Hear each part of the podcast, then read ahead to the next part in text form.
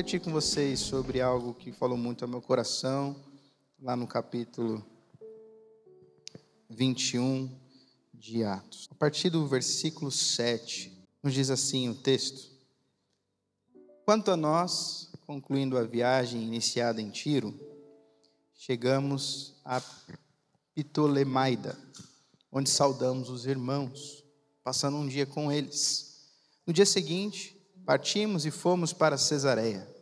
E entrando na casa de Felipe, o evangelista, que era um dos sete, ficamos com ele. Felipe tinha quatro filhas solteiras que profetizavam.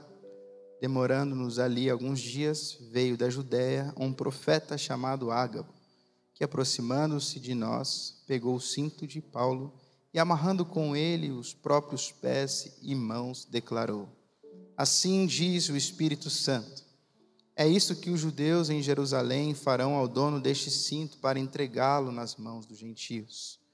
Quando ouvimos essas palavras, tanto, tanto nós como os daquele lugar, rogamos a Paulo que não fosse a Jerusalém. Mas ele respondeu: O que estão fazendo ao chorar assim e partir o meu coração? Pois estou pronto não só para ser preso, mas até para morrer em Jerusalém pelo nome do Senhor Jesus. Como Paulo não se deixou persuadir, conformados, dissemos: seja feita a vontade do Senhor. Passados aqueles dias, tendo feito os preparativos, fomos para Jerusalém. Alguns dos discípulos também vieram de Cesareia conosco, trazendo consigo Minasson, natural de Chipre, velho discípulo com quem nós deveríamos hospedar até aqui. Vamos orar. Pai, nós estamos aqui diante da tua palavra. E o nosso coração é grato, Senhor, por isso, por podermos ouvir a tua voz nessa manhã, por podermos aprender do Senhor nessa manhã, Pai. Realmente, Deus, fala aos nossos corações. Nos ensina, Senhor, que a tua palavra realmente nos conduza a tua verdade, a vivermos como esses apóstolos, como esses discípulos nas tuas escrituras que tanto tem nos ensinar, Pai, com o seu testemunho, com a sua fé, com a convicção que tem. Nós pedimos, Senhor, fala ao nosso coração nessa manhã, em nome de Jesus. Amém. Amém. Quantos aqui estão lendo aí o livro de Atos, acompanhando o jejum? Legal. Então vocês estão por dentro da história. Né? Nós temos aqui em Atos é, realmente muitas narrativas sobre os feitos dos apóstolos. É isso que dá o nome do livro, Atos dos Apóstolos. No comecinho a gente escuta um pouquinho mais falar sobre Pedro, e aí chega um momento que Paulo entra na história e aí a narrativa toda se desenvolve em torno de Paulo. E é extremamente interessante ver o comportamento, a postura, a dedicação desses apóstolos, desses discípulos, daqueles que são do caminho, dos cristãos no seu primeiro tempo. Paulo ele faz algumas viagens missionárias. E aqui, no versículo 21, ele está encerrando a sua terceira e última viagem missionária. Ele estava ali em Cesareia, e Paulo passa aqui em Cesareia por uma situação muito complicada, a meu ver. Um anúncio do que aconteceria com ele. Então, chega um profeta, se reúne ali com eles, de repente ele pega o cinto de Paulo. Imagina isso, gente. Paulo lá tranquilo com os do caminho, com os seus irmãos. Né? Paulo estava retornando da viagem. Então imagina que ele foi pregando e aí voltou visitando alguns dos lugares que ele passou. E aí chega um profeta, pega o cinto dele, amarra os pés e as mãos e diz para ele assim: Olha, é isso que vai acontecer com você. É assim que os judeus vão te entregar aos gentios. Uma situação complicada para Paulo. Um anúncio né, de perseguição e de aprisionamento. O povo se comoveu. E não foi a primeira vez que eles pediram para que Paulo não voltasse para Jerusalém. Se a gente olha um pouquinho antes, alguns versículos antes, alguns capítulos antes, enquanto Paulo está voltando da sua viagem, já tem algumas pessoas dizendo para Paulo: Paulo, não volta para Jerusalém. Porque se você voltar para lá, pensa aí. Ele se formou em Jerusalém, ele aprendeu tudo que ele sabe sobre a lei, sobre a fé em Deus em Jerusalém. e de repente ele começa a pregar algo diferente. Ele começa a falar sobre a ressurreição dos mortos, começa a falar sobre a ressurreição do Senhor, algo totalmente diferente, distinto para aquele povo ali. O povo que estava dizendo para ele não voltar era por cuidado, dizendo: Paulo, peraí, se você voltar vai acontecer alguma coisa com você. E aí, Paulo fala para ele assim: gente, para de chorar, senão vocês vão partir meu coração. Não sei se Paulo era chorão, mas eu, particularmente, sou uma pessoa que não pode ver outra chorando, que eu começo a chorar junto. Então, às vezes, nem está acontecendo nada comigo, mas eu vejo alguém chorando, ou vejo um comercial um pouco mais emocionado, assim, e já começa a chorar junto. Paulo olha para aquelas pessoas chorando e fala: gente, para de chorar, por favor. Por que vocês estão querendo partir o meu coração assim? E aí vem algo muito importante. Olha essa postura de Paulo. Paulo diz o seguinte: Estou pronto, não só para ser preso, mas até para morrer em Jerusalém pelo nome do Senhor Jesus. Estou pronto. Estou pronto. Se ele disse que está pronto, significa que houve um momento que ele não estava. E tudo bem. Talvez se, se esse for, se essa for a sua condição, quero dizer para você que não tem problema. Desde que você esteja caminhando em direção a esse lugar, que você vai poder dizer assim: Olha, eu estou pronto para ser preso e, se necessário for, morrer pelo nome do Senhor Jesus. Eu tenho plena convicção de que não são todas as pessoas que conseguem dizer isso com tranquilidade, mas minimamente o que nós podemos fazer é caminhar para esse lugar onde a nossa fé ela não vai ser abalada e a gente vai ter o um entendimento de que nada vai nos separar do amor do Senhor, nem mesmo a nossa morte, nem mesmo as perseguições. Paulo já estava nesse lugar e por isso ele foi capaz de dizer: Eu estou pronto. Estou pronto não só para ser preso, mas até para morrer em Jerusalém pelo nome do Senhor Jesus. A postura que nós assumimos diante do Senhor, gente, ela precisa ser levada muito a sério. O nosso sim para Deus precisa ser sim, e o nosso não também precisa ser um não. A gente precisa se firmar nas coisas que nós conversamos e levamos até o Senhor. Se dissermos que nós queremos viver segundo a vontade de Deus, nós precisamos estar dispostos a seja o que for que venha até nós dispostos a passar por isso, dispostos a viver isso. Uma vez que a gente diz, Deus, eu estou aqui, eis-me aqui, eu quero viver a tua vontade, nós estamos assinando embaixo de uma cláusula, assim por dizer, que está dizendo para nós: olha, o que Deus mandar, você precisa aceitar. Você está dizendo, seja feita a tua vontade, Senhor, eu quero viver para o Senhor. Se dissermos que estamos prontos para morrer, nosso compromisso vai ser maior ainda. Não que por falarmos alguma coisa o Senhor vai fazer com que isso aconteça na nossa vida. Mas se nós dissermos, nós precisamos nos manter firmes na nossa palavra. Eu sempre falo para a nossa, nossa liderança, para algumas pessoas que têm conversado.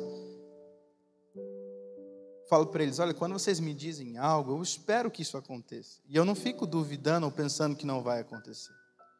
Porque eu quero acreditar que vocês têm palavra. Então, quando alguém me diz assim, olha, eu vou, eu vou até a sua casa no dia tal fazer isso. A gente espera que isso aconteça. Olha, eu vou para a reunião, eu vou para esse lugar. A gente espera que isso vai acontecer. Mas hoje, hoje em dia, as palavras não valem mais muita coisa.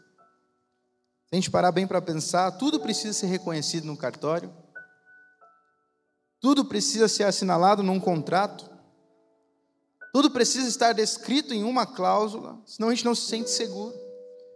E por conta dessas coisas, nós acabamos perdendo um pouco a dimensão do compromisso com aquilo que nós falamos, com comprometimento daquilo que nós falamos, porque às vezes a gente chega até a pensar, como não está no contrato, como não está escrito, como ninguém tem prova alguma, não tem problema eu deixar de fazer. Mas desde quando essa é a realidade que Deus tem para nós? Desde, na verdade, nunca foi essa realidade. Quando a gente olha para o Evangelho, quando a gente olha para a palavra de Deus, ela está falando sobre pessoas comprometidas, que quando dizem sim, é sim, e quando dizem não, é não. Que quando dizem que vão, vão. Quando dizem que vão doar, doam. Quando dizem que vão fazer, fazem. A gente não pode deixar essa essa realidade dos nossos dias ferir essa ideia de pessoas de palavra que nós deveríamos ser. Ah, você não mandou mensagem, você não está dentro do seu contrato, mas você conversou com alguém. Cumpra isso. Permaneça firme naquilo que você combinou. Ah, mas eu não falei nada para ninguém, ninguém sabe. Mas você combinou com você mesmo? Você combinou com o Senhor? Faça. Faça. A gente não pode abrir mão facilmente. Quem nunca se viu, talvez, é, orando uma coisa e dias depois já não conseguir mais cumprir aquilo? Às vezes a gente está num culto, a gente escuta uma palavra e essa palavra toca o nosso coração, e a gente tem um momento de apelo, a gente vem até o altar do Senhor, a gente coloca o nosso coração diante do Senhor, a gente fala: Senhor, eis-me aqui, eu quero viver algo novo, eu quero fazer isso, eu quero fazer aquilo, eu estou disposto, eu quero viver a tua vontade. Aí passa um dia, passam dois dias, você até está ali, ainda queimando um pouco, e de repente a gente esquece daquilo que a gente prometeu para o Senhor, daquilo que a gente falou com o Senhor. Meus irmãos, uma coisa é fraquejarmos, uma coisa é a gente, sem querer, ou por um, uma falta de cuidado, a gente vacilar. Outra coisa é abandonar, ou simplesmente fingir que não existe um compromisso que nós assumimos. Aqui nós temos um grande problema. A gente precisa se comprometer mais com aquilo que nós falamos a gente precisa se comprometer mais com aquilo que nós assumimos, né? principalmente quando se tratam das coisas do Senhor. A gente precisa realmente levar mais a sério, porque uma vez que a gente coloca diante de Deus, Ele espera isso de nós. Assim, quando nós colocamos algo diante dos nossos irmãos, dos nossos amigos esperam também de nós, não é diferente com o Senhor. O Senhor, Ele não pode ser enganado, essa é a diferença. Essa é a diferença. Paulo fez um compromisso muito sério com Deus. Paulo, diante daqueles irmãos, diz assim: Olha, gente, para de chorar, senão vou chorar junto. Mas eu quero dizer para vocês o seguinte: não precisa ficar me falando para não voltar para Jerusalém, porque eu sei que eu preciso fazer. Eu estou pronto para ser preso. Estou pronto. Inclusive, se necessário for, estou pronto para morrer. E Paulo continua a sua viagem. O texto nos diz que ele foi recebido com alegria pelos irmãos na fé lá em Jerusalém. Mas quando ele chega no templo, o que, que acontece? Ele sofre perseguição. Gente, é impressionante a gente ler aqui nas Escrituras o, relato do que, que acontece com Paulo. Eles agarram Paulo, eles arrastam Paulo para fora do templo. Imagina isso acontecendo aqui diante de nós. Uma pessoa ali falando e ensinando a respeito do Senhor é agarrado, é arrastado para fora. Aqui no mesmo capítulo, versículo 30 vai dizer isso. E diz que eles estavam procurando matar Paulo. Isso só não aconteceu porque um comandante romano ele veio com força para intervir na situação. Um dos seus soldados ali, ele pega Paulo, ele poupa assim por dizer a vida de Paulo, porque se deixasse no meio daquela multidão eles iriam matar Paulo. E aí, gente, o que, que aconteceu? Paulo foi preso. Paulo foi preso. Ele não falou que ele estava pronto? Aconteceu. Aconteceu. Ele foi levado diante do sinédrio. Depois ele foi levado diante de Félix, que era o governante daquela província. E aí acontece de que Félix falece e aí depois vem Festo ele foi escutado por Festo. E aí depois ele também é escutado pelo rei Agripa. Enfim, Paulo permanece preso por dois anos, gente. Por dois anos, enquanto ninguém decidiu o que ia fazer com ele. A gente vai lendo as narrativas, a gente vai vendo.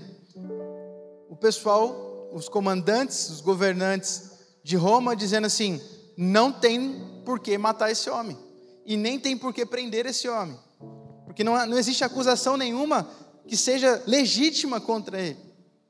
Do outro lado, tem os judeus ali do Sinédrio, os mestres da lei, dizendo assim: não, ele está ferindo a nossa fé. Só que ao mesmo tempo, entre os judeus, você tem aqueles que estão dizendo assim: não, nós cremos no que ele está pregando, e aqueles que dizem: não, ele está falando uma heresia, assim por dizer. Olha que situação complicada, e Paulo fica preso enquanto ninguém resolve nada. Imagina isso, gente. Você volta para sua casa, para sua cidade, volta para Jerusalém, é preso, como se não bastasse isso, você fica dois anos. Dois anos lidando com isso. Dois anos ali sem saber o que, é que vai acontecer de fato com você. Mas a gente precisa se lembrar. Paulo disse que ele estava pronto para quê? Para ser preso. Se isso acontecesse, ele disse que estava pronto. Olha só como é que a gente precisa levar a sério aquilo que nós falamos. Até porque a gente corre um grande perigo do nosso coração ser injusto e ser ingrato com os desígnios de Deus. Às vezes a gente diz assim: não, Senhor, eu estou pronto para as provações, eu estou pronto para passar, seja pelo que for, pelo Senhor. Eu estou pronto a entregar meu coração para o Senhor e o que vier diante de mim eu vou suportar com alegria, com perseverança, porque eu amo o Senhor de todo o coração. E aí, na primeira aprovação, você chega para Deus e fala assim: Senhor, por que me abandonaste? Senhor, por que fez isso comigo? Por que, que o Senhor permitiu com que isso acontecesse comigo, na minha vida, na minha família? Mas lembre-se das orações que nós temos feito. Senhor, independente do que acontecer, eu estou pronto, eu quero viver para o Senhor. Quero descansar nos teus braços, porque ali é o meu lugar, ali é o meu descanso, ali é o meu, meu porto seguro. Será que realmente é, gente? Cantar uma, uma canção como essa é algo muito sério. Fazer esse tipo de oração é muito sério, e, e às vezes eu sinto que a gente está fazendo por mero costume, não porque realmente acreditamos nisso. Mas a vida de Paulo é um exemplo de como se portar diante das tribulações, diante das perseguições, diante de, de todas as questões que, que realmente nos afligem dia após dia. Paulo disse: Estou pronto, foi preso e permaneceu pronto ali. Paulo continuou firme e forte. Um sapato? E eu vou ficar te devendo um sapato hoje. Seu sapato que estava ali não está mais, cara. Vê lá com ele, gente.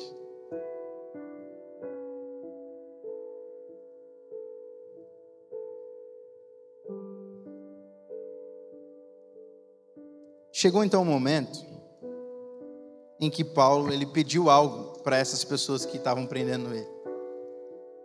E isso, gente, não está só no versículo 21. Está passando pela história. Vou ler mais um outro texto com vocês.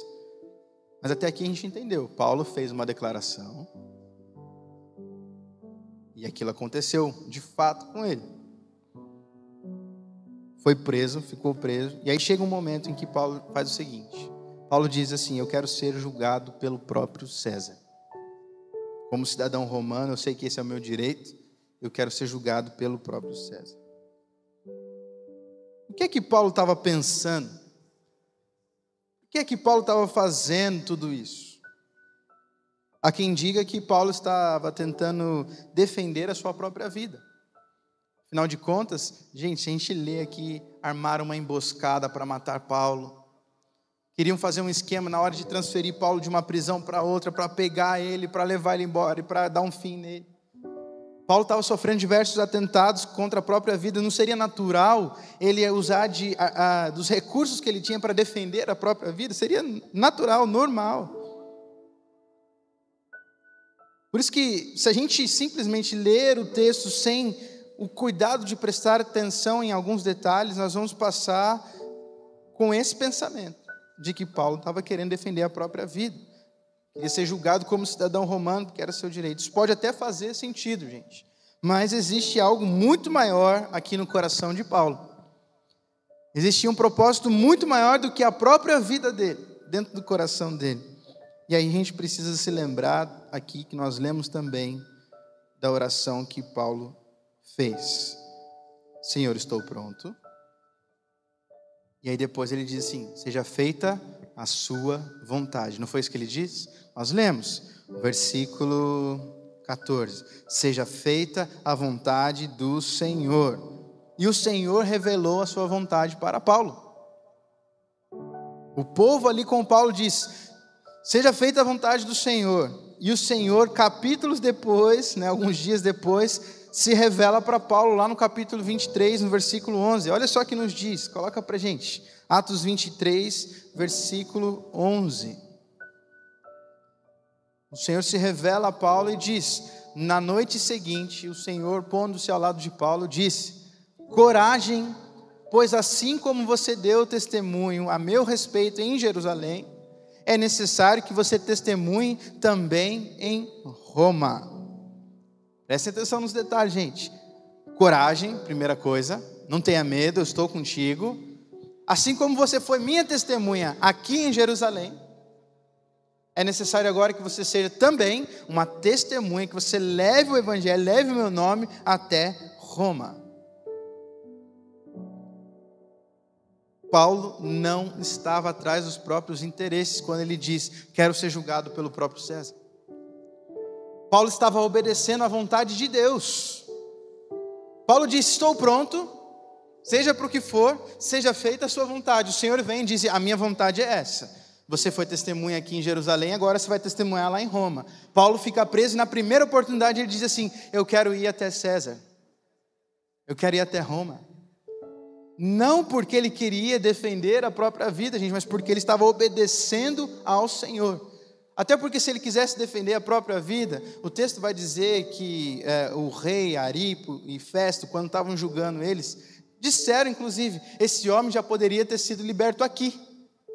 Mas ele se sujeitou a ser levado a Roma, então ele vai permanecer preso.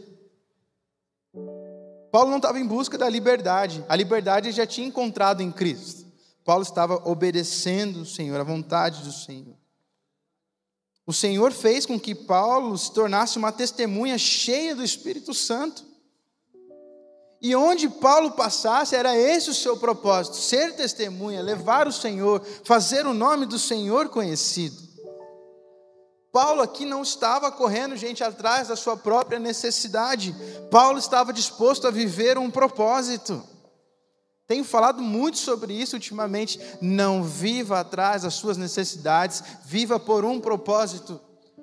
Porque enquanto você está cumprindo o propósito, enquanto você está seguindo o Senhor, obedecendo ao Senhor, Ele vai suprindo as nossas necessidades. Gente, Paulo ficou preso, mas a palavra diz que os comandantes permitiam com que Paulo recebesse visita, permitia com que fosse levado o que ele quisesse lá na prisão, porque sabiam que ele não, não tinha culpa nenhuma. Mesmo preso, o Senhor cuidava de Paulo. Mesmo preso, o Senhor levava até Paulo aquilo que ele precisava, as pessoas que ele precisava. Na prisão, Paulo escreveu cartas. Na prisão, Paulo se encontrou com homens que foram relevantes para o cristianismo. Na prisão, Paulo ajudou, inclusive, Lucas e, é, a, a, a relatar todas essas coisas. E hoje nós temos acesso a isso. Frutos da prisão de Paulo. Talvez fosse um tempo em que o Senhor dissesse: Paulo, senta um pouquinho, que você é muito agitado. Eu quero organizar algumas coisas com vocês. Mas olha, gente, Paulo estava cumprindo um propósito e Deus suprindo as suas necessidades. Se a gente fosse olhar pelos olhos naturais, a nossa maior necessidade, a maior necessidade de Paulo seria poupar a minha vida. Gente, eu quero, quero viver, eu não quero ser morto, eu não quero ser julgado, eu não quero ser arrastado como ele foi. Gente, Paulo foi arrastado, pisoteado, machucado, açoitado inúmeras vezes. Ele poderia muito bem, logicamente, naturalmente dizer assim: Eu não quero que isso aconteça. Mas quando ele diz, Eu quero ir para Roma, ele está dizendo assim: Gente, o Senhor alguns versículos atrás, me diz: vá para Roma, e eu estou aqui para obedecer a sua vontade. Se a gente não pega esses detalhezinhos, a gente vai simplesmente pensar: Paulo foi para Roma para se defender, como cidadão romano. Mas eu me alegro muito em ver a disposição de Paulo em obedecer ao Senhor. O Senhor estava cuidando de Paulo, o Senhor está cuidando de nós, nas nossas tribulações, nas nossas questões. A gente só precisa permanecer fiel e cumprir com aquilo que nós dizemos, com aquilo que nós falamos, com aquilo que nós assumimos como compromisso.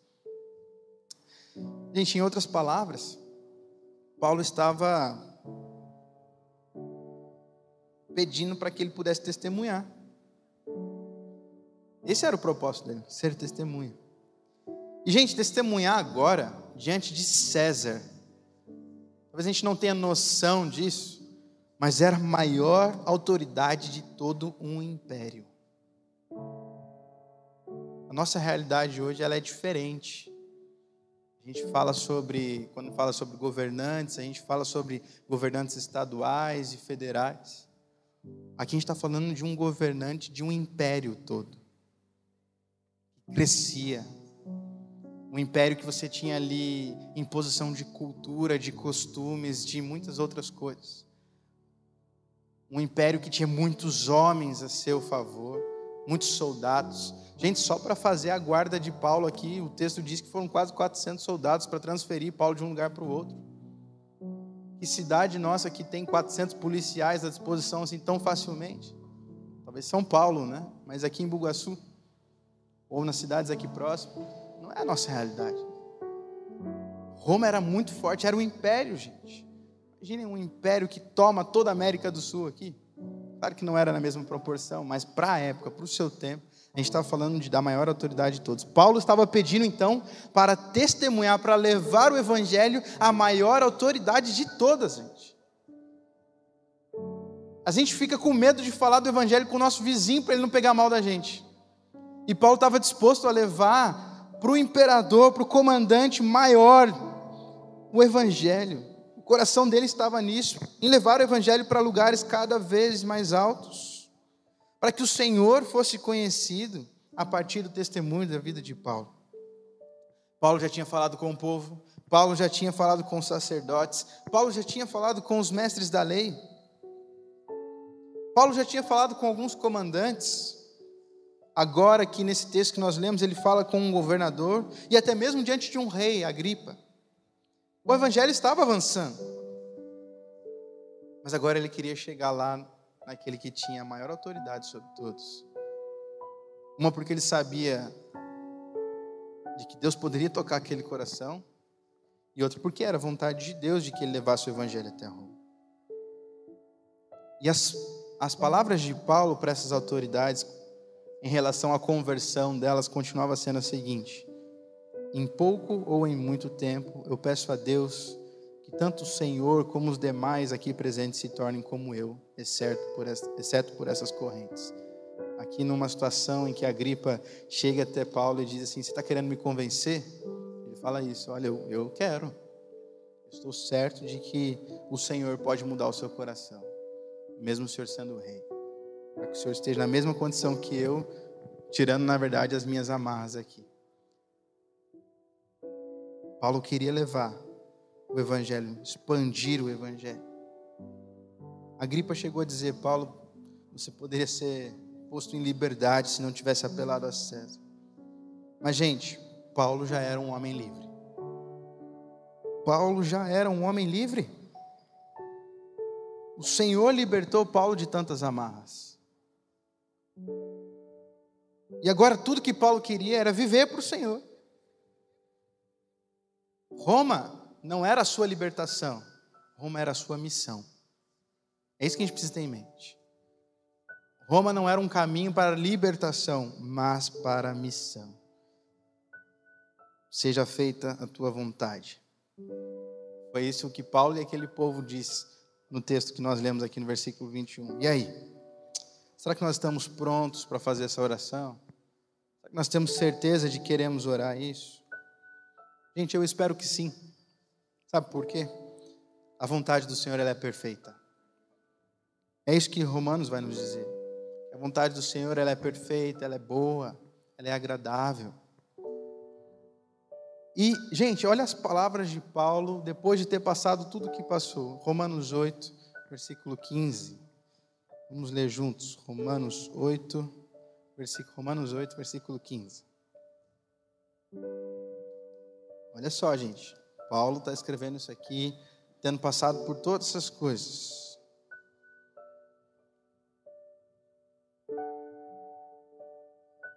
Aí, nós vamos ler até o 19, olha só. vocês não receberam um espírito que os torne de novo. Eu vou ler ali para a gente ler junto. Porque vocês não receberam um espírito de escravidão para viverem outra vez atemorizados, mas receberam um espírito de adoção por meio do qual clamamos: Abba, Pai. Pode passar. O próprio Espírito confirma ao nosso espírito que somos filhos de Deus. E se somos filhos, somos também herdeiros, herdeiros de Deus e co-herdeiros com Cristo. Se com ele sofremos, para que também com ele sejamos glorificados. E olha só, porque para mim tenho por certo que os sofrimentos do tempo presente não podem ser comparados com a glória a ser revelada em nós. Versículo 19.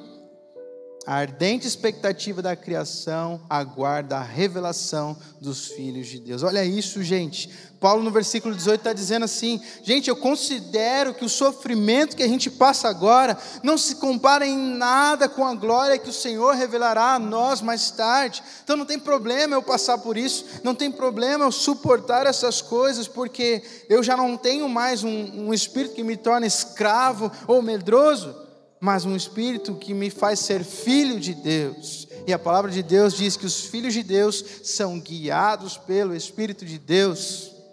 E se a gente olha para a palavra de Deus, ele vai dar diversas promessas para os seus filhos, que não deixariam que o que medigasse o pão, que não deixariam eles sós, que derramaria paz sobre o coração deles, que deixariam outro que seria um consolador, aquele que estaria junto tantas promessas de Deus de cuidado sobre as nossas vidas, e nós ainda vivemos atemorizados, mesmo estando diante de um amor que lança fora o medo. Acho que é o momento de nós, de uma vez por todas, nos livrarmos disso. Porque, sinceramente, gente, essas coisas nos aprisionam muito mais do que algumas grades. Sabe, as grades que Paulo tinha diante de si ali na prisão não, não são nada comparadas aos nossos medos, aos nossos receios, aos nossos, às nossas aflições, à nossa depressão, às nossas questões, sabe, ao nosso medo de, de levar para adiante, levar adiante aquilo que nós cremos. Isso é, é muito mais. É, nos dá muito mais sentimento de prisão do que, gente, ser colocado dentro de um quarto fechado. Podem ter certeza disso. Sabe por quê? Porque um quarto fechado você não vai para lugar nenhum. Agora, com todas essas coisas, você consegue viver andando para tudo qualquer lado e ainda sentindo todas essas coisas. O que Paulo está ensinando é que a liberdade que nós realmente precisamos, nós encontramos em Cristo. Em Cristo somente. Ele nos liberta de todas essas coisas, nos faz filhos, e como bom pai, dá coisas boas aos seus filhos, nos torna herdeiros com Cristo, se Olha aí, mas tem uma condição. Se de fato participamos de seu sofrimento, para que assim também participemos de sua glória. Por mais complexo que seja dizer isso, gente, há da parte de Deus muito ensinamento nos sofrimentos. Existe uma pedagogia muito gigante nos sofrimentos. E quando a gente passa por tempos difíceis, nós nos fortalecemos nós nos fortalecemos. Tempos difíceis vão fazer pessoas fortes. Quando a gente vê o Senhor Jesus iniciando seu ministério, ele vai para o deserto e passa um tempo difícil no deserto. Isso fortalece, fortalece o espírito dele. E ele então fica pronto para a sua missão. Gente, a questão toda está na presença do Senhor nos acompanhando. Hoje no culto da noite vou falar um pouco sobre isso, sobre a presença do Senhor como ela esteve diante do povo lá no deserto, como sombra quando precisavam e como fogo quando precisavam. Como descanso, como alívio, como proteção. A presença de Deus é tudo que nós precisamos. E quando nós temos noção disso, nós temos tudo. E aí a gente vai poder dizer: Senhor, a tua graça me basta, a tua vontade é o meu prazer. Fazer aquilo que o Senhor quer, isso é meu prazer. Foi o que Jesus disse também. Meu alimento é fazer a vontade do meu Pai. Gente, não é fácil. E não tem problema não ser fácil. Não tem problema não ser fácil. Não tem problema fraquejarmos. Porque é na nossa fraqueza que o Senhor nos faz fortes. É quando eu assumo a minha fraqueza, é quando eu digo, Senhor, eu realmente não consigo, realmente não posso, que o Senhor vem e fortalece o nosso coração, fortalece o nosso espírito. Gente, foi só eu sair de férias, agora nas últimas duas semanas, que aconteceu um monte de coisa. Gente, começamos 2023, eu comecei 2023 com cinco mensagens de falecimento. E aí a gente não tem como ficar sentado descansando. E muitas vezes a gente pensa, Senhor, meu Deus, eu estou cansado, eu estou fraco, mas o Senhor nos fortalece. A gente olha, a gente vem e dá apoio, e consola, e abraça, e, envolve as pessoas. E depois a gente olha Deus fazendo muito mais do que isso com as nossas vidas. Nos suprindo em tudo, nos dando um descanso que aí não é um descanso mais natural, é sobrenatural. Deus derrama sobre nós um alívio assim que a gente fala assim, Senhor, eu faria tudo de novo e muito mais se fosse preciso. É, é essa vida que a gente precisa viver diante do Senhor. Sabe, de assumir os nossos compromissos e dizer, Senhor, estamos prontos. Estamos prontos, seja para o que for. Quando você fizer essa oração, muitas coisas na sua vida vão mudar. Muitas coisas na sua vida vão mudar. Mas a gente precisa dizer: Senhor, estou pronto. Ele não vai invadir a sua vida com os dois pés na porta, mudando tudo. Você precisa dizer: Senhor, estou pronto a partir de agora. Vamos juntos. Seja feita a sua vontade. Seja feita a sua vontade. Essa é a oração que o Senhor Jesus nos ensina. Na terra como no céu seja feita a sua vontade. Eu espero que a gente consiga orar isso. Porque a vontade do Senhor ela é perfeita. E uma vez que nós nos colocamos à disposição de vivê-la, nós experimentamos sim do cuidado diário do Senhor. Diário do Senhor. Acho que se eu abrisse aqui o microfone para ouvir testemunhos, os irmãos que aqui estão seriam muitos os testemunhos de pessoas falando sobre o cuidado do Senhor. Eu espero que você viva isso, em nome de Jesus. Eu quero orar com você nesse instante. Feche seus olhos. Vamos colocar a nossa vida diante do Senhor. Se você assim desejar, diga isso ao Senhor hoje. Senhor, estou pronto. Faz algo diferente em mim. Pai, nós colocamos as nossas vidas diante do Senhor, confiamos no Senhor para a nossa salvação. Não somente para isso, mas para o nosso, para o cuidado com as nossas vidas. Queremos viver a tua vontade, Senhor. Queremos viver para a tua glória. Senhor, assim como o Senhor se colocou ao lado de Paulo e disse aquilo que era a tua vontade, faça isso também com, com cada um de nós, Deus. Fale ao nosso coração a respeito dos nossos propósitos, a respeito daquilo que o Senhor tem para nós e nos ajuda, Senhor, nos ajuda a a dizer: estamos prontos. É isso que nós queremos viver, Senhor. Queremos assumir esse compromisso. De independente do que tivermos diante de nós, independente de quem nós estivermos também é, diante de nós. Que seja a nossa postura mesma, daqueles que creem no Senhor. Seja nossa postura a mesma, daqueles que vivem pelo Senhor. Assim como Paulo, se nós queremos nos mover, existir, respirar pelo Senhor, viver pelo Senhor. Nos ajuda nesse desafio. É a nossa oração. E nós a fazemos em nome de Jesus. Amém.